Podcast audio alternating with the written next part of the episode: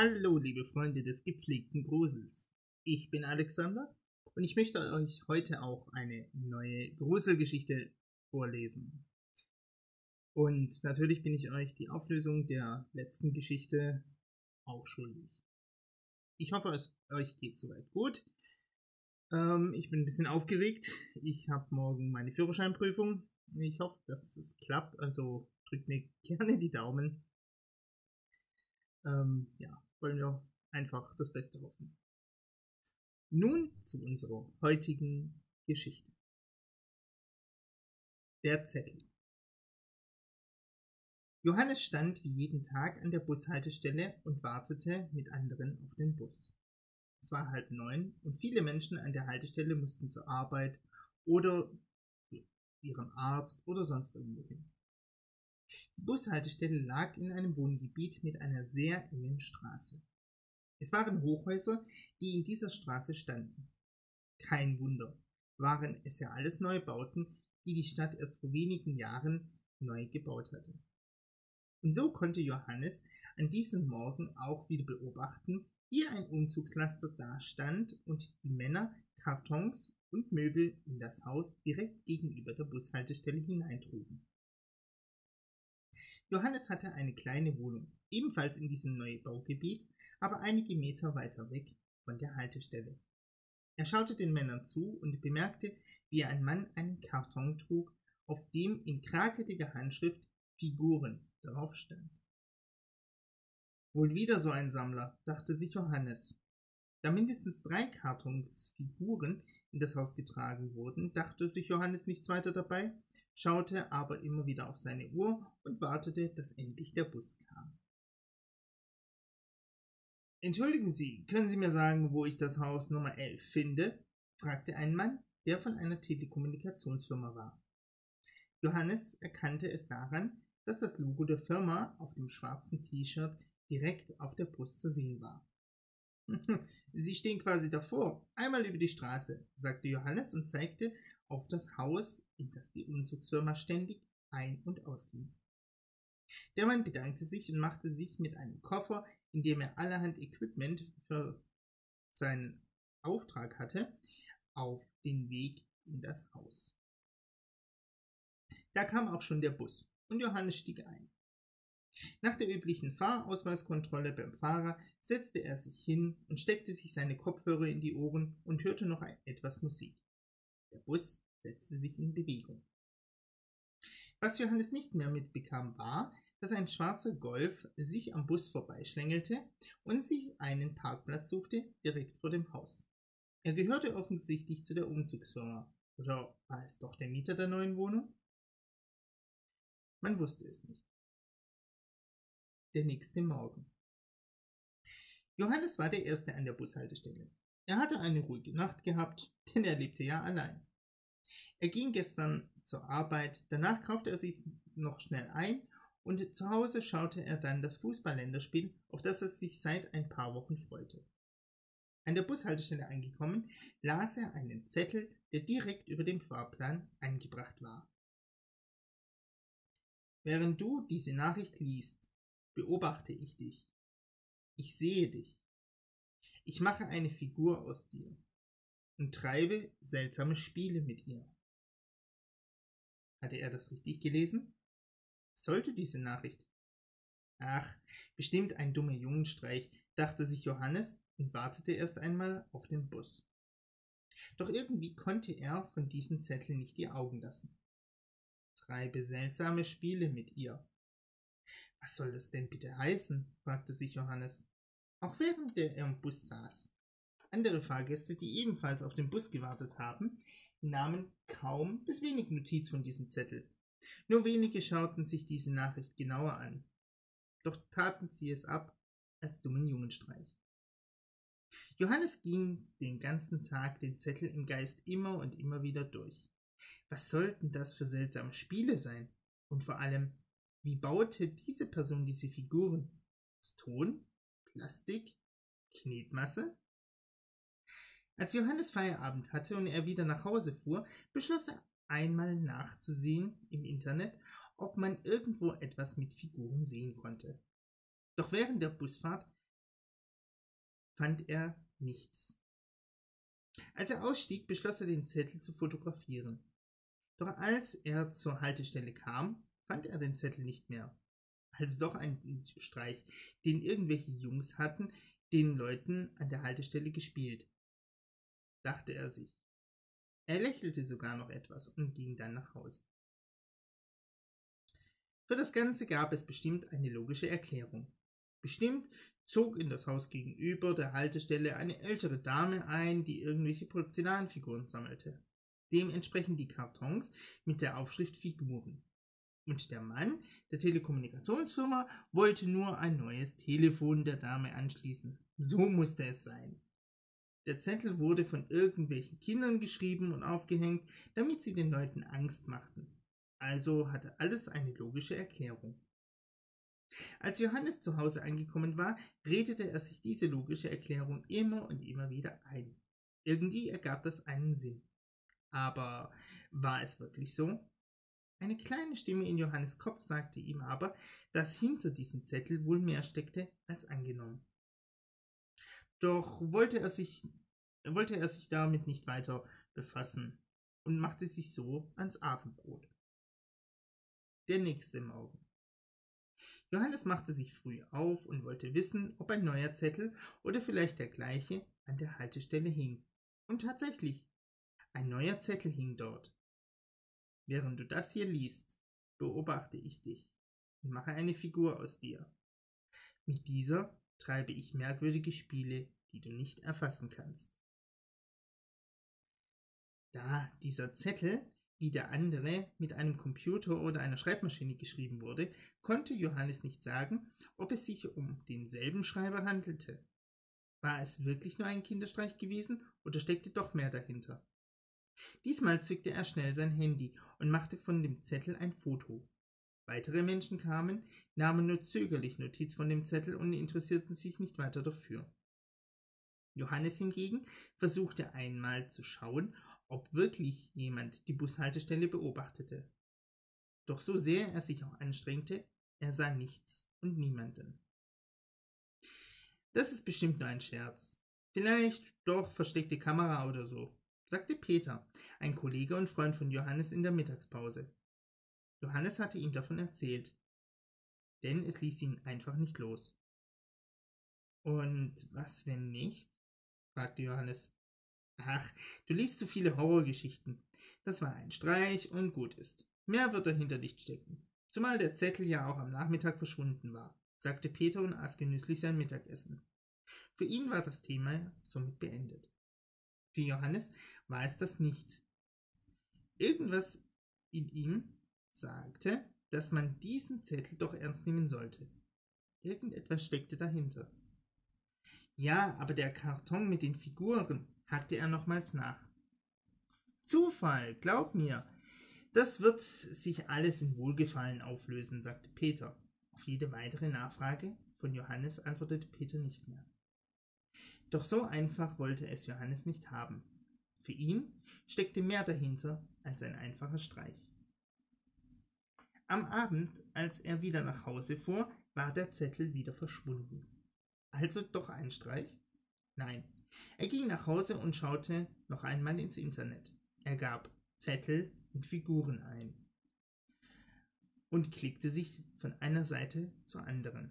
Aber nie fand er das, was er wirklich suchte. Als er schon die Hoffnung aufgeben wollte, klickte er auf eine Seite, in der jemand einen Erfahrungsbericht schilderte. Der Link führte ihn zu einem Video. Darauf zu sehen eine Frau, Mitte 30, schätzte Johannes. Sie sah wirklich mitgenommen aus, hatte dunkle Ringe unter den Augen und einen leeren, fast gleichgültigen Blick. Doch dafür war ihre Stimme fest. Vor wenigen Wochen ist er eingezogen, direkt gegenüber von unserem Haus. Wir dachten, er sei ein freundlicher Nachbar, aber wenn wir gewusst hätten, was für ein Mensch er ist. Ihre Stimme erstickte. Sie holte tief Luft, um einige Tränen zu unterdrücken. Jedenfalls hatte er ein besonderes Hobby. Er, er machte kleine Figuren. Und dafür suchte er sich immer wieder Modelle, sagte er jedenfalls. Er saß einmal auf seinem Balkon. Ich habe mich mit ihm unterhalten. Er war eigentlich ganz freundlich. Er lud mich ein, einmal seine Figuren anzuschauen. Also ging ich zu ihm. Schließlich war er ja ganz nett. Er zeigte mir seine Figuren. Also schnitzen konnte er gut. Er hat gefragt, ob ich einmal eine seiner Figuren berühren möchte. Also tat ich das, und sie fühlte sich erstaunlich echt an. Und das sagte ich ihm auch. Er sagte, dass es so sein sollte. Seine Figuren seien etwas Besonderes. Er streichelte sie auch. Und dann fragte er, ob ich nicht einmal Modell sein möchte. Ich dachte mir nichts dabei und willigte ein. Ich setzte mich hin und er fing an zu schnitzen. Er war ja auch sehr schnell und die Figur sah auch sehr schön aus. Er stellte sie auf einen kleinen Tisch. Es bräuchte noch etwas, was die Figur vollkommen macht, hatte er gesagt. Ich fragte, was dies wäre. Und dann. Dann. Wieder erstickte sie fast in ihren Worten. Ein paar Tränen liefen ihre Wangen herunter. Sie musste diese mit einem Taschentuch wegwischen. Er zückte ein Messer und sagte, dass es menschliche Haut dafür bräuchte. Nur so fühlen sie sich echt an, wenn er seine Spiele mit ihnen treibt. Ich stand auf und rannte aus seiner Wohnung. Ich hatte beinahe einen Nervenzusammenbruch. Ich wollte die Polizei rufen, aber ich konnte nicht, denn ich dachte, sie würden mir die Geschichte bestimmt nicht glauben. Und als und als sie einen Tag später doch die Polizei riefen, war er verschwunden? fragte der Reporter, der das Video aufnahm. Ja, ich habe nicht mitbekommen, wie er ausgezogen war. Er war einfach weg. Er hatte auch nicht viel in seiner Wohnung, außer die Figuren, sagte die Frau. Da war das Video zu Ende. Konnte das wirklich sein? Konnte die Person genau diese sein, die diesen Zettel verfasst hatte? Und wie meinte er das? Die Figuren benötigen menschliche Haut? Er schaute auf das Ende der Seite. Hier wurde noch einmal alles erzählt, was die Frau gesagt hatte. Aber es könnte natürlich auch nur Zufall sein. Johannes schaute auf die Uhr. Es war noch gar nicht zu spät, doch ihm tat vom vielen Sitzen der Rücken weh, also wollte er noch etwas spazieren gehen. Als er nach draußen auf die Straße trat, schlug die Glocke der Kirchturmuhr gerade zwölf. Mitternacht. Er lief in die Richtung der Bushaltestelle, vor der er sich etwas zu fürchten begann. Konnte es wirklich dieselbe Person sein, von der die Frau erzählt hatte, die auch diesen Zettel hier schrieb? Er blieb an der Haltestelle stehen. Kein Zettel hing. Vielleicht war es auch eine andere Person, wer weiß. Ja, ein Streich. Irgendwer hatte dieses Video gesehen und wollte sich einen Streich erlauben. So war es. Johannes ging. Er wollte wieder nach Hause. Gerade als er an der Bushaltestelle vorbeiging, hörte er einen Schrei von einer Frau, der ihm durch Mark und Bein ging. Hilfe! Bitte helfen Sie mir! rief eine Frau. Johannes drehte sich um und sah, wie eine Frau auf ihn zugerannt kam. Hinter ihr kam ein Mann eingerannt, der versuchte, die Frau einzuholen. Bitte helfen Sie mir, dieser Mann will mich umbringen, sagte sie, als sie Johannes in die Arme fiel. Wieso das folgende passierte, wusste Johannes nicht, denn es ging alles viel zu schnell. Er rannte mit der Frau weg, jedenfalls versuchte er es. Der Mann, ein kleiner Mann mit Halbglatze, hatte ein Messer in der Hand und lachte wie ein Verrückter. Er musste, um zu Johannes und der Frau zu kommen, über die Straße. Langsam kam er auf die beiden zu. Johannes wollte die Frau mit sich ziehen und wegrennen, doch kam ihm die ganze Situation irgendwie unwirklich vor, so dass er stehen blieb. Ich brauche Haut, sagte der Mann und hob das Messer. Er wollte weitergehen. Langsam setzte er einen Fuß vor den anderen und übersah den Bus, der direkt auf ihn zugefahren kam und ihn überfuhr. Er wurde mehrere Meter weggeschleudert und knallte mit seinem Kopf auf den Boden, so dass er sich sofort den Schädel brach und Blut und das halbe Gehirn sich auf dem Boden verteilte. ich habe Modell gesessen. Er hat Figuren geschnitzt und wollte sie so echt wie möglich machen, hat er gesagt. Und dafür bräuchte er menschliche Haut. Er wollte mir die Haut abziehen und mich töten, hatte er gesagt, erzählte die Frau Johannes. Es kam der Notarzt und die Polizei. Die, diese nahm die Aussagen der Frau von dem Busfahrer und Johannes auf. Man durchsuchte sogar die Wohnung des Mannes und fand viele kleine Figuren, die er geschnitzt hatte. Man fand auch einige Videoaufnahmen von den Dingen, die er mit den Figuren machte. Der Fall ging einige Zeit durch die Presse und auch die Bushaltestelle, an der der Zettel hing, wurde von einigen Touristen besucht. Johannes hatte für solche Menschen nichts übrig, die einfach nur eine vorübergehende Sensation sehen wollten. Johannes hatte mit seiner Vermutung recht, was den Zettel anging, und er war auch irgendwie froh, dass er diese Vermutung hatte. Sonst hätte die junge Frau, die er in gewisser Weise gerettet hatte, vielleicht den Tod gefunden. Einige Monate später.